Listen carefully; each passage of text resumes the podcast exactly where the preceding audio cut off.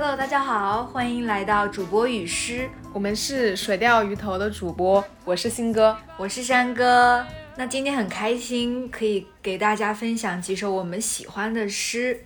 这些诗其实我们都选自了他们一些共同点，就是有关于情。在这其中啊，我们选了第一首诗是博尔赫斯写的《我用什么才能留住你》。那为什么我们想选这首诗呢？是因为在这部诗里面。我们能看到，在爱情里面，我们是要坦诚的去对待对方，去接受彼此的不完美与完美。那我来读一下其中的一个小节：我给你我设法保全的我自己的核心，不营字造句，不和梦想交易，不被时间、欢乐和逆境触动的核心。我给你早在你出生前多年的一个傍晚看到的一朵黄玫瑰的记忆。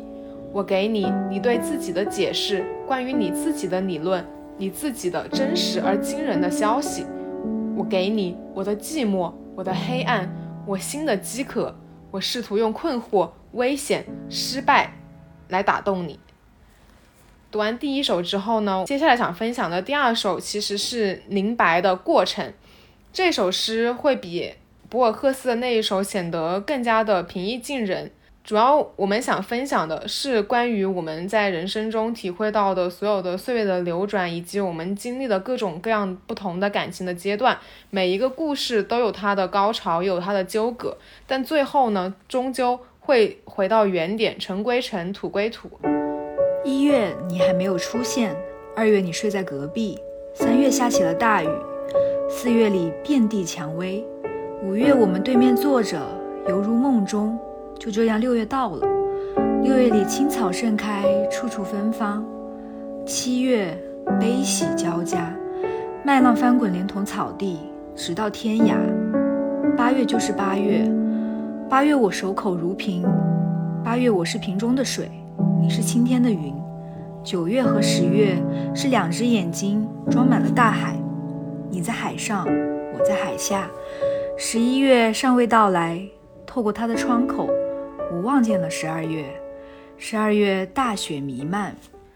那这就是我们分享的第二首诗。第三首诗其实画风其实可能会一变，就是有关于呃洛夫写的《水与火》。那在这首诗里面，你能感受到这首诗用奇特丰富的诗歌意象去传递了他的情感。写了四行关于水的诗，我一口气喝掉三行，另外一行在你体内结成了冰柱。